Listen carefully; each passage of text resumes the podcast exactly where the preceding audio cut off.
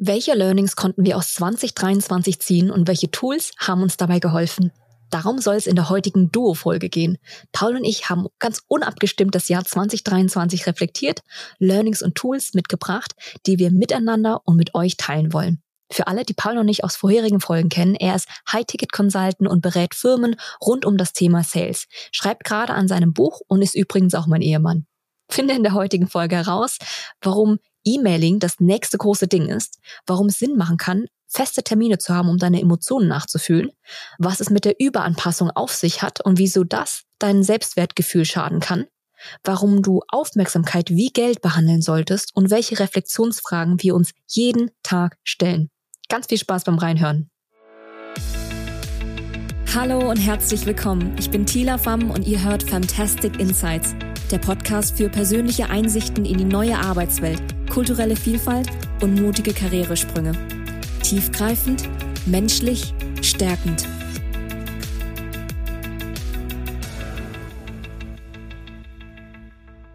So, Paul, was hast du denn heute Schönes mitgebracht? Ich bin ja schon ganz gespannt, was du dir überlegt hast auf deinem Spaziergang und welche Learnings du jetzt in 2023 gezogen hast und welche Tools dir vor allem da geholfen haben. Ja, also ich habe auf jeden Fall gelernt, WhatsApp und Chat-Tools sind der absolute Aufmerksamkeitskiller. Also ich habe mir yep. das, das WhatsAppen und das auf LinkedIn chatten und die, wie viele andere Chat-Tools das noch gibt, auf Slack und so weiter und so fort. Ich habe mir das mehr oder weniger versucht, komplett abzugewöhnen und äh, bin tatsächlich wieder auf einen alten Bekannten umgestiegen. Ich e-maile jetzt sehr viel mehr. Du mir also sagen, in 2023 hast du erkannt, dass du wieder rückschrittlich handeln musst? E-Mail ist das nächste große Ding, ich sag's dir. wirklich. Es ist wirklich so, aber es macht doch Sinn, wenn man mal drüber nachdenkt, die meisten wichtigen Sachen werden ja dann doch irgendwie per E-Mail besprochen. Und ich habe mir eher angewöhnt, viel schneller auf E-Mails zu antworten und auch immer so eine, eine Inbox Zero zu haben, wie man sagt. Also wirklich, dass quasi alle E-Mails am Ende des Tages auch abgehakt sind und dass auch Sachen, auf die ich nicht sofort antworten kann, dass ich die nicht da drin liegen lasse in der, in der Inbox, sondern ich lasse mir die einfach am nächsten Tag nochmal zuschicken, anstatt dass da so irgendwie so ein, dieser Haufen der Schande entsteht aus unbeantworteten E-Mails. Ich habe damals einen Kollegen gehabt, und als er seinen Bildschirm geteilt hat, das macht man ja so auf einer Projektionsfläche, ja. haben wir dann unten gesehen in seinem E-Mail-Postfach, dass über 1000 E-Mails nicht geöffnet wurden. Und es war ihm nicht mal unangenehm. Das ist, das ist so Teil der Kultur gewesen, weißt du, so nur die wirklich dringende Dinge, E-Mails, die irgendwie zum dritten Mal reinkommen, werden beantwortet. Ansonsten sind es so Karteileichen. Hm. Und in, das ist so ein Extrembeispiel, das du bringst, zu sagen, Inbox Zero, richtig? Das ja. heißt, jeden Tag am Ende des Tages, Arbeitstages, null ungeöffnete E-Mails zu haben und die alle abgearbeitet zu haben oder zumindest weitergeleitet zu haben, dass du am nächsten Tag die E-Mail nochmal bekommst. Genau. Interesting. Ja. Und was, welches Tool nutzt du da? Äh, da nutze ich äh, Superhuman für. Das ist ein bisschen pricey, aber es lohnt sich insofern, weil das oben auf Google, entweder auf Gmail oder auf Microsoft aufdockt. Das ist quasi eine andere Nutzeroberfläche. Und das Coole ist, es arbeitet komplett mit Tastaturkürzeln. Das heißt, wenn du erstmal den Workflow gelernt hast, den sich die Leute wirklich sehr gut überlegt haben, dann schaffst du halt deine, deine Inbox auch wirklich innerhalb von ein paar Minuten abzuarbeiten, wo du sonst halt auch sehr viel länger bräuchtest. Also meine Regel ist eigentlich auch so ein bisschen chatten nur mit Menschen, mit denen du jeden Tag sprichst und die dir wichtig sind. E-Mail für alle anderen und alles, was über E-Mail und Chat nicht funktioniert oder länger dauern würde, sollte ein Meeting oder ein Anruf sein. Das sind sehr gute Prinzipien, bedeutet aber auch, wenn jetzt ein Kunde von dir zuhört und er immer nur E-Mails von dir bekommt, ist er dir nicht wichtig genug. ich hoffe einfach, dass die Folge noch nicht so viel Reichweite hat. ähm, nee, Spaß, aber sehr gut. Ich muss tatsächlich sagen, ich bin noch nicht so auf dem E, ja, also E-Mails, ja, habe ich jetzt nicht so die, habe ich jetzt nicht so den Pain gehabt, den du, glaube ich, hattest, weißt du, dass ich jetzt da ein Tool hätte brauchen müssen, um da jetzt besonders effizient und produktiv zu werden. Okay. Was hast du uns denn mitgebracht? Was, vielleicht ist es ja auch sexier als E-Mail. Ja, ich, ich hoffe, es ist ein bisschen, bisschen attraktiver. Ich habe mitgebracht, bewusste Anpassung ist gut, unbewusste Überanpassung zerstört dein Selbstwertgefühl. Das habe ich als Learning mitgebracht. Okay. Und damit meine ich, ich war bis bevor ich selbstständig war, immer super stolz auf dieses Attribut, ach, ich bin so anpassungsfähig. Hm. Ne, kannst mich in jedes Wasser, in jede Situation schmeißen und ich passe mich an und ich schlängel mich da so durch. Ne? Und, und ich spiegel auch sehr viel die Menschen, die dann in dieser Situation sind, sei es irgendwie Männer in der Situation, sei es Vietnamesen, sei es Deutsche, kulturell, ne, was auch immer da für eine Gruppe ist, die dort ist und mit welcher Zielstellung ich auch da reingehe. Und ich habe dann erst im letzten Jahr so richtig begriffen, also in 2023, vor allem als meine Oma gestorben war, wie viel es mich auch gekostet hat, mich überall anzupassen, hm. weißt du, und teilweise auch überanzupassen, weil das bedeutet ja auch, dass man die Essenz seines Selbst nicht so zeitstabil einfach ausleben kann, wenn ich das so sagen kann, weißt du, also so mit dem Tod von meiner Oma war zum Beispiel die eine Schlüsselerkenntnis, sie war dann gegangen und ich habe dann erkannt, sie hatte ja zu dem Zeitpunkt neun Kinder in diese Welt gebracht, war eine richtig krasse Businessfrau gewesen und jede Tante und jeder Onkel und auch meine Mutter bestätigte mir das immer. Sie war so richtig hart. Also sehr, sehr, sie liebte die Kinder über alles, aber sie war unfassbar hart. Mhm. Im Sinne von streng, ne, diszipliniert und ihr müsst halt alle in die Schule gehen und hat halt, war the breadwinner. Und ich habe dann gemerkt, dass ich sehr, sehr viele Anteile davon auch in mir hatte. Ne? Dieses immer dieses Disziplinierte, dieses Harte und dieses Maskuline, weil ich ja auch aus der Männerdomäne kam mm. und habe erst mal rausgefunden, auch so ein bisschen, also rückblickend nachvollzogen, wo ich mich auch überall überangepasst habe und dass ich mir gar nicht erlaubt habe, diese weibliche ne, und auch diesen sanften Anteil in mir auszuleben, auch aus der Angst heraus verurteilt zu werden oder halt nicht dazuzugehören oder, oder eben mitreden zu können. Mhm. Das ist so das, was da so mitschwingt es ist ja auch so ein bisschen dieses Zuckerbrot- und Peitsche-Prinzip. Also das eine ist natürlich, ich habe Angst davor, verurteilt zu werden. Aber das andere ist natürlich, wenn du dich irgendwo anpasst und dann dafür auch noch belohnt wirst in Form von ja. Aufmerksamkeit, von Beförderung, von Erfolg und hast du nicht gesehen, dann machst du ja auch mehr von dieser Anpassung. Und es ist fast wie so eine Spirale, in die du reinkommst und irgendwann weißt du gar nicht mehr, wer du bist. Hattest du das auch mal? Äh, nee, ich habe immer nirgends, bei mir war immer das Problem. Ich habe immer nirgends reingepasst. Ich bin da, damit ihr euch an mich anpasst. Ja, genau, genau. Ich, das, so, war das quasi. Nee, ich bin tatsächlich häufig dann immer angeeckt und war dann auch mhm. nicht willens, mich anzupassen. Was, glaube ich, so ein bisschen die andere Seite der Medaille ist, weil wenn man sich natürlich nirgendwo anpassen kann und ja. immer seinen eigenen Weg geht, dann muss man natürlich auch alle Lektionen selber lernen und kann nicht von der Teamdynamik profitieren. Ja. Und was ja auch so ein bisschen psychologisch mit reinspielt, ist ja, das habe ich jetzt erst wirklich dieses Jahr verstanden, wenn wir uns ja anpassen, denken wir in dem Moment, das, woran wir uns anpassen sollen, was erstrebenswert ist, ne, dass mhm. man sich überhaupt daran anpasst, ist mehr wert als der Zustand, in dem du dich jetzt gerade befindest. Sonst würdest du dich ja nicht anpassen. Warum könntest du nicht einfach so sein, wie du bist? Und dann so ein zweites Ding ist auch, du verlernst dich und auch dein Anderssein, ne, dann in dem Moment so ein bisschen anzuecken, wertzuschätzen. Also du verlernst das regelrecht.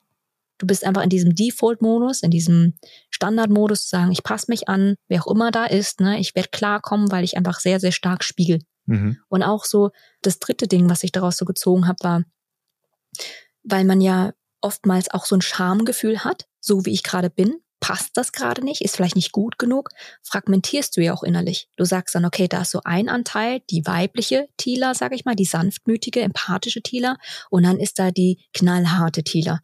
Und welche dieser zwei Masken fahre ich denn gerade hoch? Ist es auch nicht integriert, weißt du? Es ist halt sehr fragmentiert. Und du lehnst halt auch immer, je nach Situation, wo du das eine oder das andere für profitabler erachtest, das eine andere ab oder, oder verdrängst es sogar. Mhm. Okay. Das heißt, man, man kommt dann auch irgendwo in so eine Tretmühle rein oder in so ein Habit rein, sich selber auch immer nach dem Wertekatalog zu bewerten, an denen man sich anpasst.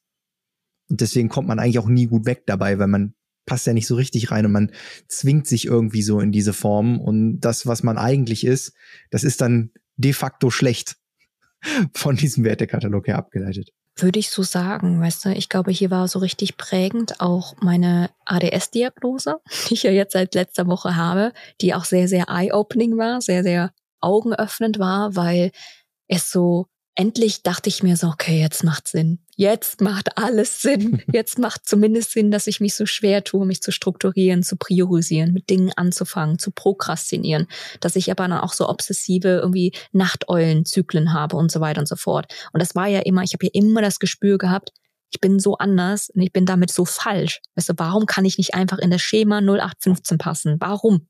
Was ist mit mir verkehrt?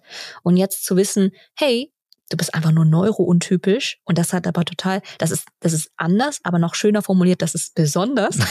besonders anders. Du bist einfach nur besonders anders.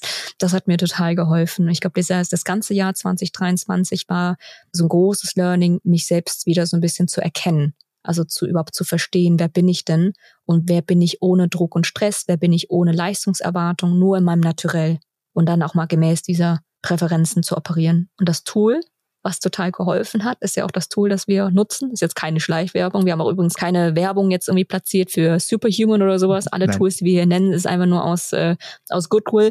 Also mein Tool, das ich mitbringe, ist Lumina Spark oder Lumina Emotions. Auf Lumina Emotions gehe ich aber gleich noch mal ein bisschen mehr auf ein. Und Lumina Spark ist einfach eine Persönlichkeitsbetrachtung und Analyse, die auf Big Five gründet und die sehr, sehr schön die Essenz, also auch die Authentizität herausfiltert. Zu sagen, wer bist du denn als Persona ohne Druck und Stress, wenn man dich einfach so sein lässt, wie du bist.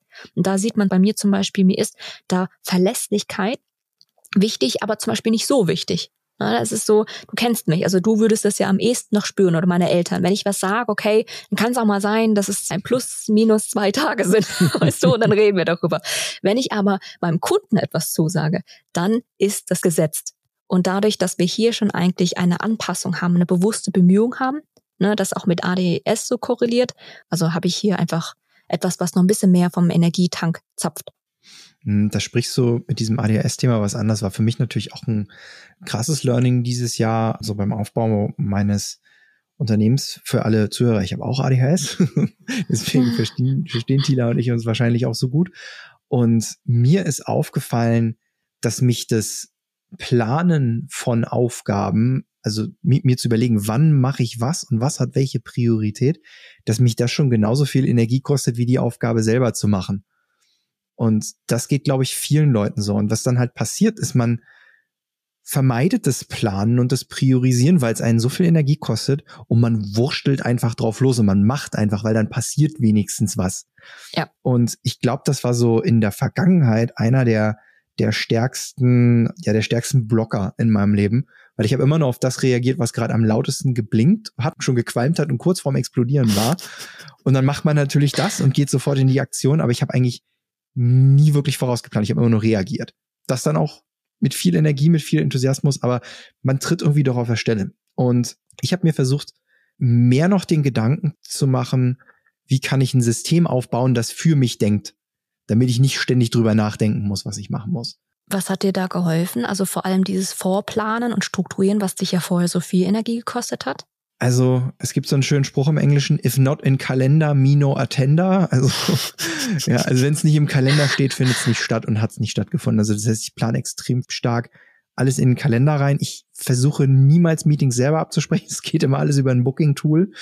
Und tatsächlich gibt es auch ein Tool, das einem dabei hilft, die Aufgaben, die man erledigen muss, zu schedulen. Und das nennt sich Reclaim, Reclaim AI. Nutze ich übrigens auch. Auch hier kein Affiliate-Vertrag oder sowas. Es ist wirklich einfach nur euch wärmstens ans Herz gelegt. Und was daran cool ist, ist, man kann seine Aufgaben, die man hat, zum Beispiel in Todoist oder in einem To-Do-Tool einfach eintragen mit einer Deadline und Reclaim plant dann diese Aufgaben um die Anwesenheitstermine im Kalender drumherum und verschiebt die auch entsprechend, wenn neue Meetings reinkommen. Das heißt, also man ist nicht ständig damit beschäftigt, Sachen zu schedulen, sondern das sagt einfach, pass mal auf, Paul, heute stehst du um acht auf, dein erstes Meeting ist um neun und zwischen acht und neun machst du jetzt deine Steuererklärung oder du beantwortest deine E-Mails oder schreibst den Leuten zurück. Und ich finde das so beeindruckend, dass das für dich funktioniert. Wieso? Ich finde das so krass, dass du aufstehst, einfach vollkommen diesem Reclaim whatsoever vertraust, dass er das nach KI und deinen Prinzipien, die du damit einkippst, deinen Tag plant und du einfach nur noch stumpf abarbeitest. Also es klingt jetzt ein bisschen, ne, es ist nicht stumpf, aber trotzdem, dass du vertraust, dass das der beste Workflow ist und dass du dich jetzt zum Beispiel an die Steuererklärung setzen solltest. Ja. Weil vielleicht, ich habe da gerade noch einfach einen Knoten, vielleicht kommt das ja nächstes Jahr, aber ich kann mir nicht vorstellen, dass das für mich funktioniert. Weißt du, ich brauche immer so viel Aktivierungsenergie für so richtig unangenehme Aufgaben wie Rechnungsstellung und Co., dass ich mir das ein bisschen in meiner feinfühligen Art, in meinem Gemüt so ein bisschen mich vorbereiten muss. Ich muss auch sagen, am Anfang, als ich das gemacht habe, bin ich immer wieder rausgefallen aus dem System, weil ich habe dann die Aufgabe in meinem Kalender gesehen und habe ich mir gedacht, du hast mir gar nichts zu sagen, was ich jetzt zu tun habe. ist mir aufgefallen, Moment mal, das habe ich mir ja selbst gesagt. Man muss sich ein bisschen dran gewöhnen und es kommt natürlich auch immer mal wieder vor, dass man dann doch was anderes macht oder doch was lauter blinkt. Ja. Aber das Coole ist, es rescheduled auch. Also wenn du es nicht gemacht hast und nicht abgehakt hast, dann drückt es dir das gleich am nächsten Tag wieder in den Kalender, dass du Das äh, auch wirklich die und scheduled auch alle anderen Sachen um, dass du auch einfach nichts vergisst. Weil das ist meine größte Angst tatsächlich, dass ich irgendwas übersehe, irgendwas nicht gemacht habe und ich permanent irgendwie panisch denke, fuck, da wolltest du doch noch was machen. Und das, das ist so das, der größte Stressfaktor bei mir gewesen. Und den habe ich jetzt nicht mehr und deswegen fühle ich mich gut. Ich glaube, das ist auch so ein bisschen eines meiner größten Ängste, etwas zu verdaddeln. Mir würde es wahrscheinlich helfen, wenn es Reclaim als menschlichen Assistenten geben würde. Weil ich habe gemerkt, ich bin deutlich verbindlicher, wenn wirklich ein Mensch dahinter steckt. Bei meiner KI nehme ich das nicht so ernst. Dann denke ich mir so, ach, kann man auch eine halbe Stunde noch machen. Aber einem Menschen würde ich das sehr ernst nehmen, wenn ich da was sage. Ist ganz witzig, oder? Das sollte eine Idee für ein Startup sein. So, wir vermitteln einfach persönliche Assistenten, die ganz besonders enttäuscht gucken können, wenn du was nicht gemacht hast. Mit so einem strengen elterlichen Blick. Ich wette mit dir, das würde ziehen. Ich wette mit dir, die ADS, ADHS-Unternehmerinnen würden dir die Bude einlaufen dafür. Die Productivity Nanny.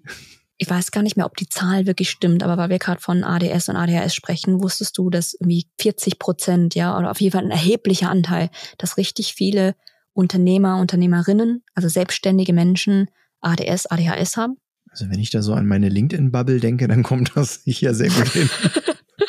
Echt? Ist, hast du so viele neurountypische? Ich, ja, ich, ich glaube, ich glaube die meisten. Also, und wenn ihr gerade zuhört, ihr wisst, wer ihr seid. Vielleicht auch noch nicht. Vielleicht findet ihr das auch noch heraus, wie ich es getan habe. Ist auch okay. Ja, okay, interesting. Gut, aber um nochmal das, das Tool zu bringen, wir haben jetzt gesagt Lumina, wir haben äh, Reclaim genannt, was hilft. Hm. Ich glaube, Notion ist auch ein ganz großer Punkt. Ne? Kommen wir noch zu. Glaube ich, nochmal, da kommst du zu. Willst du direkt mal weitermachen? Ja, dann haben wir jetzt zwar dieses TikTok-Prinzip nicht mehr so ganz, aber. Äh, Aber ich habe doch gerade was gesagt. ach so, okay, na gut. Und jetzt bist doch du dran, oder? Oder? oder meinst du, weil du gerade Reclaim gemacht hast, bin ich jetzt wieder dran? Ja, hätte ich jetzt gesagt. Ach so. Nee, dann würde ich jetzt, das ist so interessant, weißt du, weil du, wir haben uns ja nicht abgesprochen, Ja. du bringst so richtige Productivity-Tools, oh, Reclaim, Notion und ich Emotions, Selbsterkenntnis. Aber das ist doch gut. Dann, dann bist du das, dann bist du das Ying zu meinem Yang. Was, was Ja. hast du denn Emotionales für uns? Aber ich habe doch gerade schon was dazu gesagt. Soll ich wirklich weitermachen? Ja, ja gut, ich mache jetzt weiter. Mein zweites größtes Learning im Jahr 2023 war, Emotionen sind dazu da, um gefühlt zu werden. Und es gibt keine positiven oder negativen, nur angenehme oder unangenehme. Und wenn du deine Emotionen unterdrückst, wird auch deine Intuition darunter leiden. Das ist das, was ich so ein bisschen verinnerlichen durfte. Mhm. Und woran hast du das, das gemerkt? Also das klingt so ein bisschen, als wäre das eine Lektion, die du dir hart verdienen musstest. Auf jeden Fall, weil auch hier ist es alles am Ende Personal Growth, alles ist Persönlichkeitsentwicklung, ne? inneres Reifen, sag ich mal. Und ich habe gemerkt, die Art und Weise, wie ich vorher Karriere gemacht habe in der Anstellung, einfach durchbeißen, diszipliniert sein und Augen zu und durch und dann irgendwie eigentlich auch sich so ein bisschen teilweise betäuben und teilweise nur nur funktionieren. Das hat mich extrem in so einer emotionalen Dysregulation, so eine Inbalance gebracht. Hm. Und dadurch, dass ich jetzt in der Selbstständigkeit ein bisschen mehr Luft und Raum hatte, ne, allgemein meinen Alltag zu organisieren, freier zu sein, bedürfnisorientierter zu gestalten, habe ich mir auch tatsächlich Räume verschafft, also Zeiten reserviert, in denen ich einfach mal spüren durfte, fühlen durfte. Du kannst dir das so vorstellen, das hat sich jetzt auch so Mitte des Jahres stärker in Zypern eingependelt. Ich habe dann eine stressige Woche gehabt, wo ich am einem Tag vielleicht auch mal zwölf Stunden, 14 Stunden gearbeitet habe. Und ich weiß ganz genau, oh, ich musste gerade, um diszipliniert zu sein, so ein bisschen was ne, beiseite schieben immer wieder Hm. in Meetings. Weil ich bei Kunden bin, dann kann ich nicht stark meine Emotionen damit reinbringen gerade. Weil da geht's um meine Kunden, um meine Coaches. Das heißt, ich habe dann immer wieder einen Pakt mit meinen Emotionen, meinem Körper gemacht, zu sagen, wir haben feste Zeiten, in denen wir nachfühlen dürfen, in denen du nur all das, was du gerade fühlst, ne, auch wieder bis zu Ende fühlen darfst, sag ich mal. Und dann habe ich mir Samstag, Sonntags ein paar Stunden blockiert, wo ich keine anderen Termine hatte und einfach mal rekapituliert, wie die Woche war, wie ich mich in verschiedenen Situationen gefühlt habe und einfach mal gefühlt. Und oftmals sieht das dann so aus, dass ich weine, dass ich ganz wie weine wegen einfach dieses Entladen, dieses Ent Entlasten, Mhm. ne, diese Anspannung abzubauen. Das habe ich jetzt nicht mehr so das Bedürfnis jetzt so zum Jahresende, weil vieles auch wieder in geregelten Bahnen ist. Aber so gerade im ersten halben Jahr der Selbstständigkeit muss ich so viel mental verarbeiten, auch emotional verarbeiten, dass ich einfach sehr viel geweint habe. Das war so meine Wochenenden auf meiner Couch und meiner Decke ein bisschen weinen. Und das war ist aber auch so heilsam. Es ist jetzt nichts, was ich jetzt schlimm finde, sondern danach gehe ich mit so viel Klarheit und sortierten Gedanken und Emotionen dort raus und weiß, ich spüre mich wieder. Und wenn ich mich spüre, kann ich auch meiner Intuition, meinem Bauchgefühl wieder trauen und meinen Entscheidungen vertrauen. Und das war so ein ganz, ganz wichtiges Learning für mich in diesem Jahr, mir das zu erlauben. Das ist auf jeden Fall deep. Da weiß ich gar nicht, ob ich da mithalten kann jetzt. Aber es ist ja auch kein Wettbewerb. Nee, vielleicht auch nochmal so, um ein Tool mit ranzubringen. Dieses Zeitreservieren im Kalender, das ist eine Methodik, ein Tool, wenn man so möchte. Dann habe ich neulich mal auf LinkedIn ein Wheel of Emotions geteilt, was auch ganz gut ankam, was viele noch nicht kannten. Ihr könnt das einfach mal googeln. Wheel of Emotions, also Rad der Emotionen. Was macht das? Das dröselt einfach ein bisschen differenzierter und feingliedriger Emotionen auf, damit wir überhaupt ein Vokabular haben, unseren Emotionen Ausdruck zu verleihen. Denn ganz oft ist es ja so, also zumindest ging mir das in der Anstellung in den letzten Jahren so, ich habe dann so ein diffuses, komisches Gefühl, weißt du, in der Brust, so eine Emotion, aber kann dir nicht sagen, was das ist, außer fühlt sich schlecht an. Weißt du, was ich meine? Hm. Und dann aber ins Spüren zu kommen, Nummer eins, und auch so ein bisschen ein Vokabular zu entwickeln, dass man so feinfühlig wird und sagt, hey, ich glaube, das ist irgendwie ein Gefühl von Trauer, weißt du, oder irgendwie ein Gefühl von Überforderung, ein Gefühl von irgendwie ausgegrenzt zu sein oder was auch immer das ist, dass man da ein Vokabular und vor allem mit dem Vokabular Bewusstsein gewinnt. Das ist das, was mir geholfen hat. Ja, man sagt ja auch im Sales immer name it to tame it. Also gib den Dingen einen Namen, weil dann weißt du, was dir entgegensteht und worauf du, womit du umgehen musst. Ich dachte, name it to tame it hast du von mir. Ist ja auch aus der Selbstführung, aus Führung. Ich wusste nicht, dass es aus dem Sales ist. Man hört es häufig auch im Sales, da geht es vor allem darum, bringt mich so ein kleines bisschen auch zu meinem nächsten Learning. Ich muss aber ganz kurz noch ein Tool hinterher schießen, Oh, bevor okay. du weitermachst. Alles klar. In dem ganzen Emotionsding noch eine Sache, eine App, die ein richtiger Gamechanger ist, ist Daily Bean. Also tägliche Bohne. Tägliche Bohne. Das ist eine richtig süße App. Das ist eine Journaling-App. Also, dass man Notiz macht jeden Tag, jeden Tag reflektiert. Und wir haben ja auch unsere Reflexionsfragen, die wir jeden Tag durchgehen. Aber ich gehe da nochmal durch und schaue dann so Spektrum, welche Emotionen hatte ich heute, programmiere das auch so, wie ich es brauche, lade dann drei Fotos hoch, damit ich mich auch erinnere, was so am Tag so passiert ist und dokumentiere einfach sowohl meine Gesundheit und Co. Und das hilft mir enorm, auch nochmal in die Reflexion zu gehen und dass man nicht nur reaktiv ist, auch nicht unter der Woche, dass man jeden, jeden Tag fünf Minuten journalt und reflektiert. Du hast gerade unsere drei Reflexionsfragen angesprochen. Die sollten wir eigentlich auch noch als Tool mitbringen, aber ich glaube, die heben wir uns zum Schluss auf. Ja, die heben, die heben uns auf. Wir, wir waren gerade bei. Name it to tame it. Mhm. Ist tatsächlich auch so ein Ding, was, was im Sales häufig vorkommt, weil häufig ist es ja so, also für alle, die es nicht wissen, ich arbeite im Sales, ich bin äh, High-Ticket-Vertriebler, Consultant-Typ. Und was da häufig der Fall ist, ist, dass du Leuten ein Angebot machst und die kaufen nicht. Und dann fragst du, ja, aber warum denn? Äh, Und die können sich gar nicht so richtig, die können gar nicht so richtig sagen, warum sie das nicht kaufen. Aber aus irgendeinem Grund treffen sie die Kaufentscheidung nicht. Oder sie geben dir einen Grund, aber das klingt irgendwie vorgeschoben oder du hast irgendwie schon das Gefühl, das ist nicht authentisch.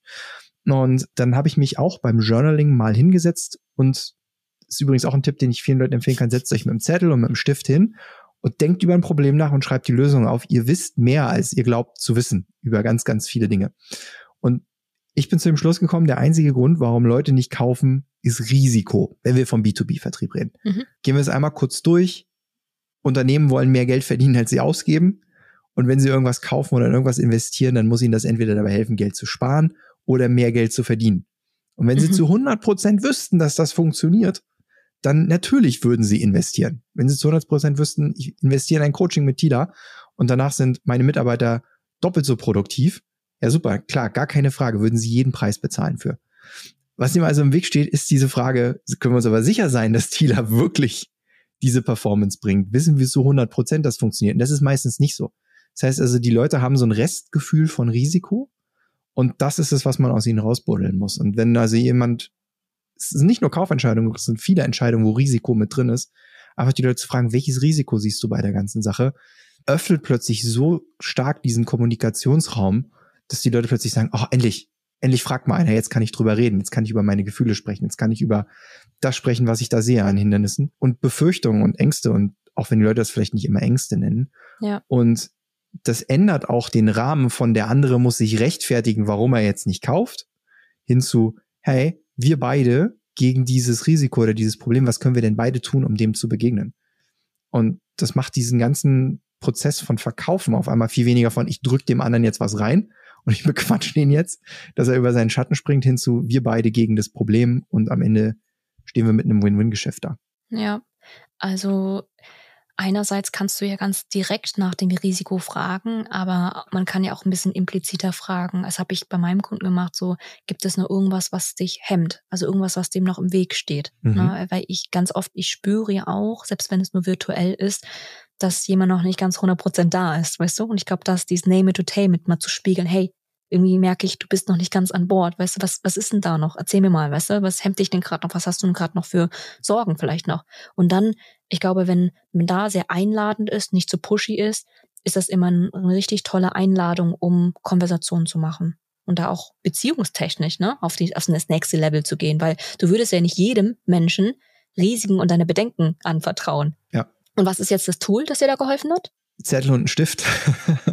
tatsächlich, ähm, nee, oder also was gut ist für sowas sind tatsächlich so Whiteboard-Applikationen, ich sag mal Miro oder Figma zum Beispiel, mhm. indem man quasi den potenziellen Kunden einlädt, auf so einem Space einfach zu kollaborieren. Indem man dann sagt, ja. okay, du hast dieses Ziel, das steht dir dabei im Weg, das kann ich für dich tun, das kostet es.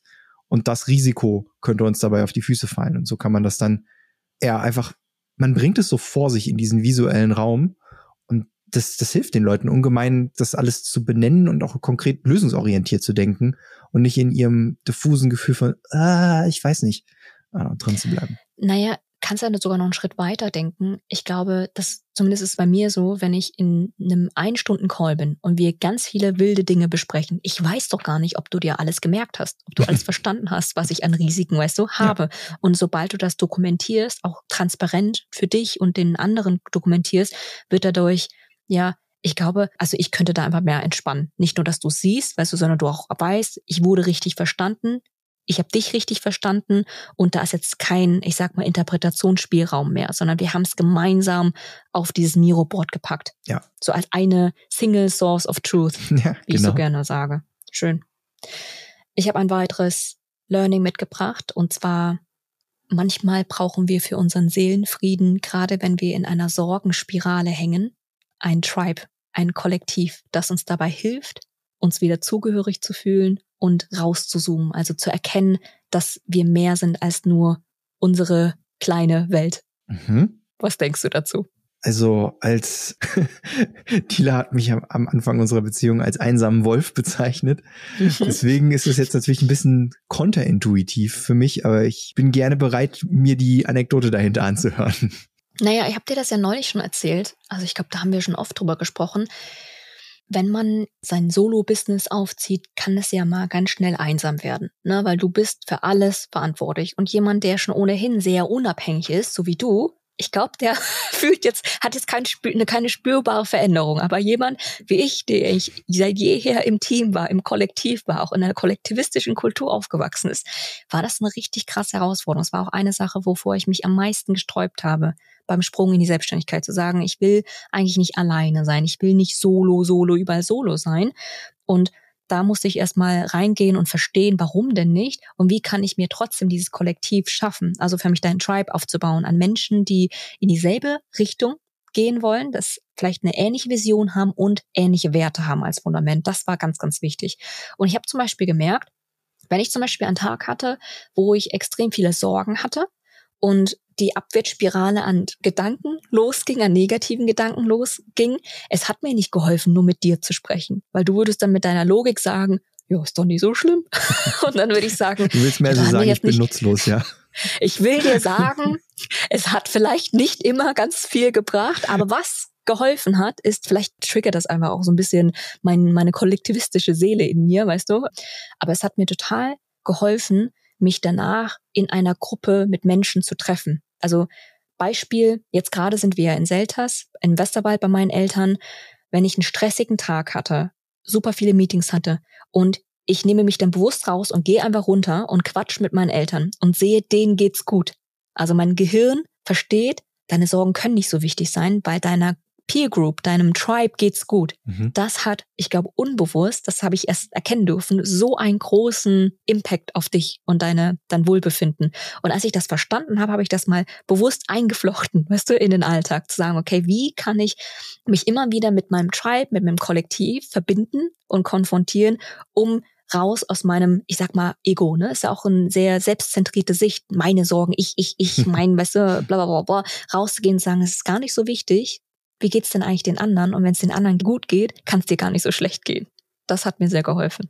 Das ist auf jeden Fall sehr deep und ich muss ganz ehrlich sagen, das ist auch nur was, was ich so in Bezug auf dich kenne. Also du bist ja sozusagen mein Tribe und ich meine jetzt mittlerweile durch, durch die Hochzeit natürlich auch deine Eltern.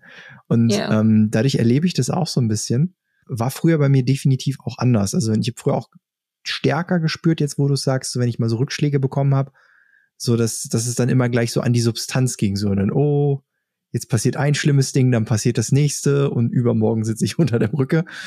Und das ist irgendwie gar nicht mehr so seitdem, weil ich halt weiß, so, hey, da ist halt irgendwie auch ein, ein Rückhalt. Also das sind Leute, denen kann ich, denen kann ich helfen und die helfen mir. Und das habe ich tatsächlich so im Leben früher nicht gespürt. Also es ist auch definitiv ein neues Gefühl.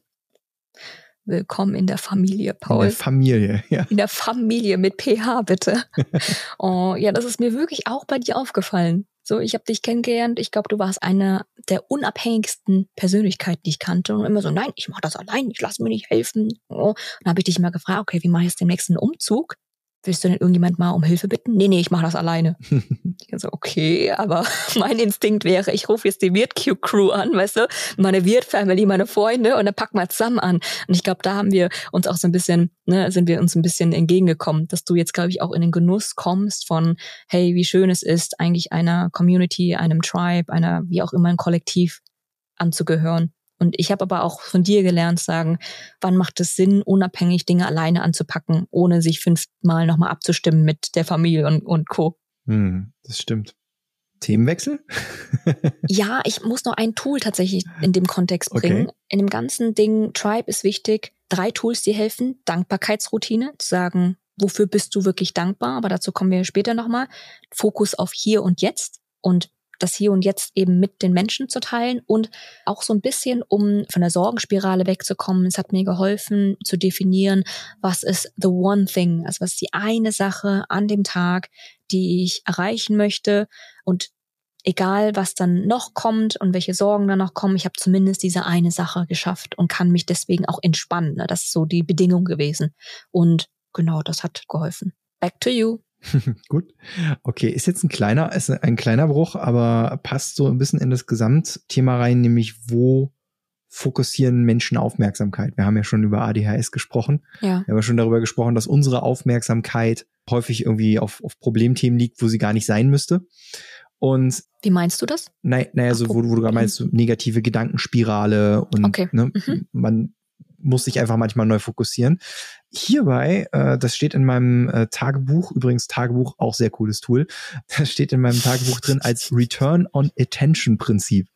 Also, wie kriegst du andere Leute dazu, dir zuzuhören und auch dir weiterhin zuzuhören, nachdem sie dir das erste Mal zugehört haben.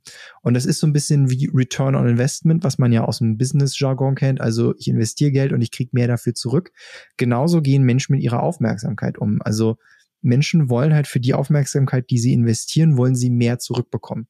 Mhm. Ja, ich meine, das ist ganz klar, wenn, wenn sich jetzt jemand 20 Minuten Zeit nimmt, um sich deinen Sales Pitch anzuhören oder einfach sich mit dir zu unterhalten und du sabbelst die ganze Zeit nur von dir und das ist total langweilig oder im Podcast genau dasselbe, dann fühlt sich das für die Leute scheiße an.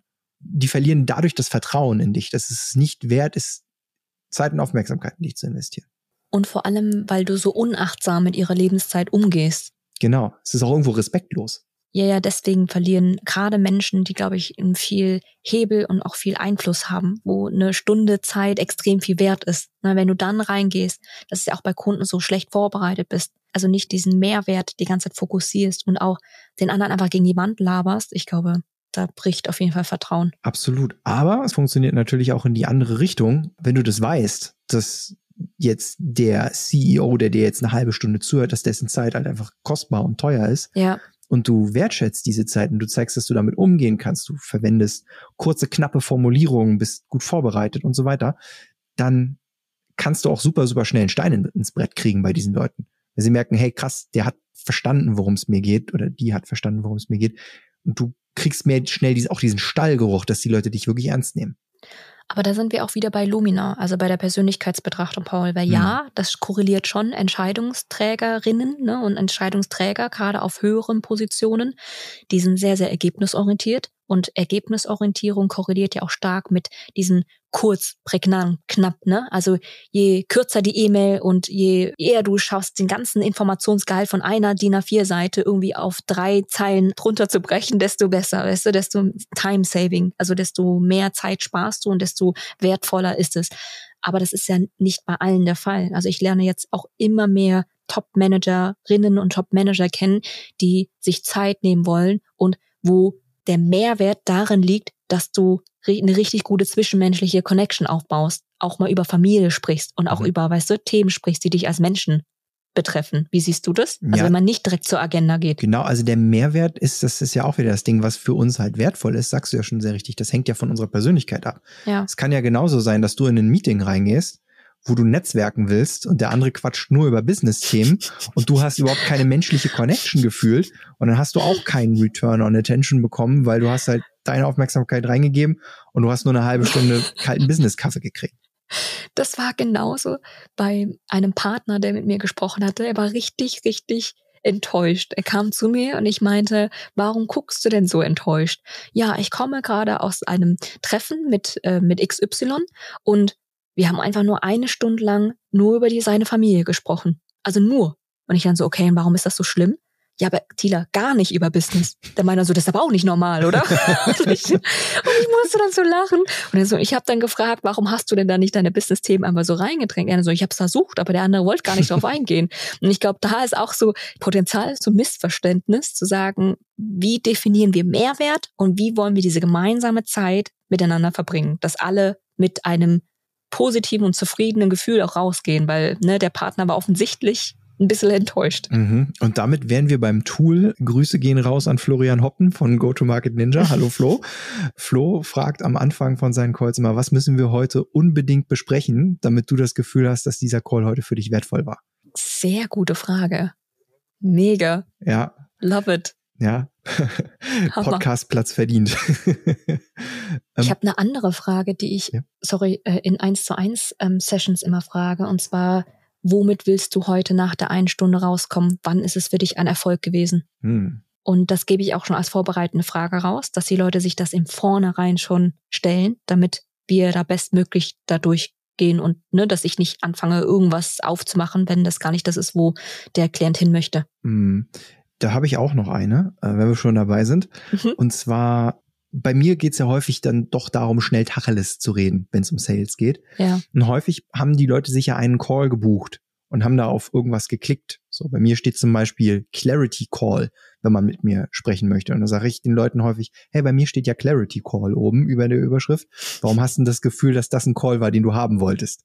so, und dann leitet es elegant schon dahin in die richtige Richtung und dass sie eben nochmal, also nicht rechtfertigen, aber sich bewusst werden müssen, warum sie jetzt mit dir da sitzen, richtig? Ja, warum sie diese Entscheidung getroffen haben. Ja, sehr gute Frage. Ich habe noch eine kleine Bonusinformation dazu, weil viele Leute, die ja auch, also viele von deinen Zuhörern ja auch zum Beispiel auf LinkedIn auch aktiv sind, Content posten, Content produzieren und so weiter. Und die sind häufig ganz entsetzt, dass es einfach keine Sau interessiert. So, und der Grund, warum es keine, keine Sau interessiert, ist halt, weil die Algorithmen von TikTok, Instagram und so weiter und so fort, die haben auch dieses Return on Attention Prinzip einfach so massiv schon durchgespielt, dieses Thema, dass man eigentlich nur so zehn Sekunden investieren muss. Hier mal zehn Sekunden, da mal zehn Sekunden, hier zehn Sekunden und plötzlich siehst du das witzigste Video, was du den ganzen Tag gesehen hast. Ja. So, und dann hast du natürlich einen massiven Gegenwert für zehn Sekunden deiner Aufmerksamkeit. So. Und wenn das Gehirn erstmal irgendwann so programmiert ist, mit zehn Sekunden Aufmerksamkeit schaffe ich nicht deinen Mehrwert-Lead-Magneten zu lesen und ich schaffe auch nicht deine Slideshow durchzuklicken. Und deswegen fällt viel Content häufig hinten runter, Was schade ist, weil ziemlich viel Content eigentlich ziemlich gut ist, aber halt nicht in dieses 10 Sekunden Aufmerksamkeitsfenster passt. Und was würdest du dann mitgeben?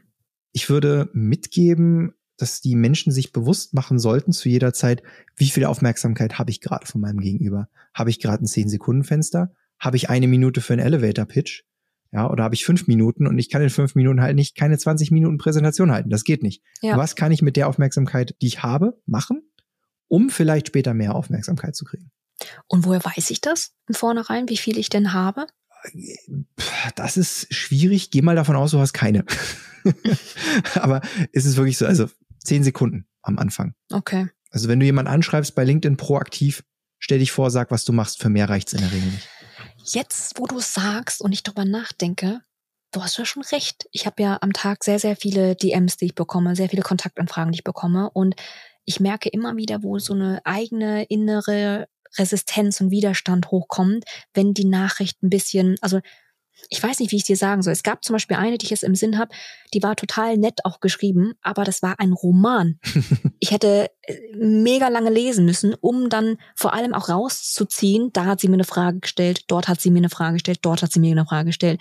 Und es war so viel Energie auf meiner Seite, erstmal das rauszufiltern und dann darauf zu antworten, obwohl mhm. wir uns noch gar nicht so gut kennen. Weißt du, was ich meine? Mhm, es ist ziemlich viel schon gefragt von dir. Richtig, richtig. Sehr viel gefragt und ich war noch gar nicht, also unser Beziehungslevel war noch gar nicht auf dem Level, als dass ich bereit gewesen wäre, so viel zu geben und auch so viel Aufmerksamkeit reinzustecken. Und was dann passiert ist, ich bin nicht stolz drauf, aber dass ich solche, solche Nachrichten, E-Mails dann eher liegen lasse und nicht beantworte mit dem Vermerk, ich antworte später drauf und was ist, die gehen dann unter und ich antworte nie drauf.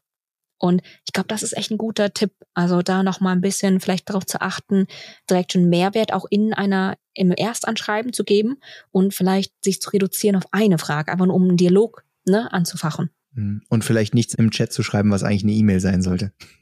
Ja, da wären wir wieder bei Chat, E-Mails, ne? Anrufe, was soll was sein. Cool. Hast du noch was? Ja, ich hätte noch so ein paar Sachen, aber ich glaube, wir sind schon, wir haben da schon richtig gute Sachen rausgefiltert, oder? Hast du noch was? Ich würde sagen, dann machen wir jetzt den Bonus-Content, der von uns beiden kommt, nämlich das abendliche Einschlafritual. Unsere Reflexionsfragen ja, ich bin auf dieses Learning einerseits und auch auf dieses Tool, auf dieses Ritual am meisten stolz. Paul, das haben wir wirklich, ich will uns jetzt nicht beweihräuchern, aber das haben wir wirklich gut hinbekommen. Kurzer Hintergrund dazu. Paul und ich haben das letzte Jahr, seitdem wir beide in die Solo-Business-Selbstständigkeit gesprungen sind, verdammt viel gearbeitet. Überraschung. Und irgendwann war ich so unzufrieden, weil wir, ich glaube, ich habe irgendwie bis 20 Uhr gearbeitet, dann hast du um 21 Uhr wieder angefangen, dann habe ich wieder um 22 Uhr angefangen. Das Ende vom Lied war, wir sind uns nicht oft begegnet. Mhm. Wir haben, unsere Intimität hat darunter gelitten und wir waren eigentlich oftmals gerade unter der Woche nur Businesspartner füreinander. Kollegen, die dasselbe Bett geteilt haben. Würde ich jetzt ein bisschen krass klingt es, aber ja, überspitzt dargestellt schon. An alle die, die den Podcast gerade im Büro hören, schaut mal nach links, stellt euch mal vor, ihr sitzt ähnlich mit dem im selben Bett. oh, bitte nicht, aber ja, genau. genau so. Und dann kam ich weiß gar nicht, von wem die Idee kam, Paul, aber ich habe dann gesagt, hey, gerade wir beide, wir sind auch so Freigeister, kreativ und auch teilweise sehr spontan und flexibel. Uns würde es helfen, mal das Gegenpol zu leben, also Struktur zu schaffen, Routinen zu schaffen, die uns zwingen, bestimmte Dinge aufrechtzuerhalten, weil wir, wenn wir es uns spüren, würden wir es uns nicht intuitiv tun. Das heißt, wir haben da tägliche Reflexionsfragen eingeführt. Und was sind die Reflexionsfragen? Ja, das wollte ich dich fragen. Was sind die Reflexionsfragen? Also die tägliche Reflexionsfragen in der Regel entweder wenn wir spazieren gehen oder spätestens kurz bevor wir schlafen gehen. Und das fing an mit zwei Fragen, nämlich wofür bin ich heute dankbar und was habe ich heute gelernt? Ja. Und das Coole daran ist, also an wofür bin ich heute dankbar, irgendwann wird es einem auch langweilig, sich ständig zu wiederholen, zu sagen, oh, ich bin dankbar für dich. Ah, man wird irgendwann einfach, ja? Vielleicht muss man kurz ergänzen, Paul, wofür bin ich in der Beziehung dankbar? Genau, Weil wir wollten ja, ja mit also, dem Ziel, also nicht nur, ja, ich bin dankbar, dass ich hier noch am Leben bin, sondern wofür bin ich? Ich bin dankbar, dass ich regelmäßig atmen kann. Nein. Nein, ja, also wofür bin ich in der Beziehung dankbar? Und dann ja. ist es natürlich so, also spätestens beim dritten Mal, wenn man sagt, oh, ich bin so dankbar für dich, dann wird man, wird einem das irgendwann langweilig. Man sucht nach, nach anderen Dingen, für die man dankbar ist. Und dann fällt einem erstmal auf, für was man alles dankbar ist und was man eigentlich alles hat.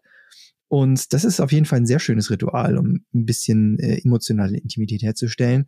Und äh, weil so, ihr merkt es ja schon vom Zuhören, weil wir auch ein gewisses Growth-Mindset haben, so sich gegenseitig auch zu erzählen, was man gelernt hat heute, ist auch super interessant, weil es einfach, es ist halt ein kompletter anderer Mensch, das muss man sich eigentlich mal vorstellen. Da sitzt ein anderer Mensch neben dir, der hat seine komplette eigene eigenes inneres Universum und der lernt auch ständig dazu. Und du kannst einfach das absaugen, jeden Abend. lernt dieser Mensch was Neues und er erzählt es dir einfach und du musstest nichts dafür tun, diese Lektion zu lernen. Und es ist einfach super interessant und auch hier, man merkt noch viel mehr, wie der Partner oder die Partnerin einfach denkt, was der Person wichtig ist, worauf die, dieser Mensch Aufmerksamkeit legt. Und das ist einfach sehr schön für die Connection. Richtig, richtig cool. Und vielleicht nochmal ergänzen, dieses, ja, ich bin dankbar, dass es uns gibt, gerade weil es sehr langweilig wird. Es schärft ja auch unseren Blick, noch mal tiefer und differenzierter darüber nachzudenken, wofür man überhaupt alles dankbar sein kann. Das war mir vorher auch noch nicht so ganz bewusst. Ne? Also jetzt zum Beispiel auch ganz, ganz kleine Dinge zu sehen, ganz, ganz auch so nuancierte Dinge zu sehen und vor allem seine Aufmerksamkeit den ganzen Tag darauf zu richten. Also ich habe damit angefangen, das war wirklich mentales Training, dass ich ganz genau weiß, abends werden wir darüber sprechen, also was habe ich heute gelernt. Das ist auch mein Ziel dann, irgendwas heute Cooles zu lernen, dass ich es dir teilen kann. Also, dass irgendwas auffällt, wofür ich dankbar sein kann. Das war richtig toll, weil ich glaube, weil wir sonst in diesen Mustern verfallen, uns vielleicht auf Dinge zu konzentrieren, also ich merke das immer, ne, also meine Aufmerksamkeit auf Dinge zu fokussieren, die gerade vielleicht nicht laufen, weil ich Probleme lösen möchte. und hier richte ich gerade bewusst meine Aufmerksamkeit auf das, was da ist und was richtig toll ist. Wo keine Probleme gelöst werden müssen. Genau so. Und dann haben wir ja gemerkt, nachdem, ich glaube, wir haben das dann ein paar Monate lang in Zypern begonnen und gemerkt, hey, das ist ja richtig cool das funktioniert ja und das vor allem zahlt das wirklich auf die Beziehung ein und bringt uns näher und es hat auch mehrere Vorteile dahinter. Wir haben dann angefangen, diese zwei Fragen auszuweiten um eine dritte Frage, das mir so ein bisschen helfen sollte, mehr im Hier und Jetzt auch wieder anzukommen, weil ich gemerkt habe, dass ich viel so in der Vergangenheit noch in der Zukunft rumhänge, um zu gucken, was habe ich als nächstes schon noch vor und was lief jetzt in der Vergangenheit retrospektiv nicht so gut, was ich verbessern muss. Hier und jetzt, wofür bin ich jetzt gerade in dem Moment dankbar und was fällt mir auf? Das hilft. Und dann eine vierte Frage ist, warte mal, was war die vierte Frage? Worauf freue ich mich morgen? Genau, worauf freue ich mich morgen? In diesem Sinne, wir haben ja schon sehr viel darüber geredet, was wir gelernt haben dieses Jahr. Wofür bist du denn dankbar gewesen dieses Jahr? Und worauf freust du dich nächstes Jahr? Ich bin so dankbar für 2023, dass ich mich besser kennenlernen durfte. Ich wusste gar nicht, dass da noch so viel zu entdecken war und immer noch ist. Und ich freue mich über die vielen Erkenntnisse, um die viele Heilung, die passiert ist auch und um das ganze Wachstum, das wir beide durchlaufen durften. Also einerseits in unserem Business, aber auch persönlich in unserer Beziehung. Also es war ein unfassbar turbulentes Jahr mit Vietnam drei Monate, dann irgendwie acht Monate in Zypern, verschiedene Kunden und diese, diese Achterbahn an Wachstum und an Emotionen, dass ich überhaupt die Kapazität habe, das spüren zu dürfen, das erfahren zu dürfen, mit dir an meiner Seite und mit einer gesunden Familie, das erfüllt mich mit so viel Glückseligkeit. Ich kann es nicht anders sagen. Also danke an der Stelle, dass du diese Reise mit mir gehst, Paul. Gern geschehen. Und worauf freust du dich nächstes Jahr? Auf noch mehr Rambazamba. Ich freue mich richtig. Ich meine, unsere Flugtickets für Vietnam sind ja schon gebucht. Am 1.1. geht's ab. Wir verbringen hier noch Silvester und dann verbringen wir die nächsten Monate in Vietnam. Und ich freue mich da auf Kokosnüsse, auf Strand, auf hoffentlich noch mehr Integration, Life-Work-Balance oder einfach nur Work oder Life-Balance, wenn man so möchte.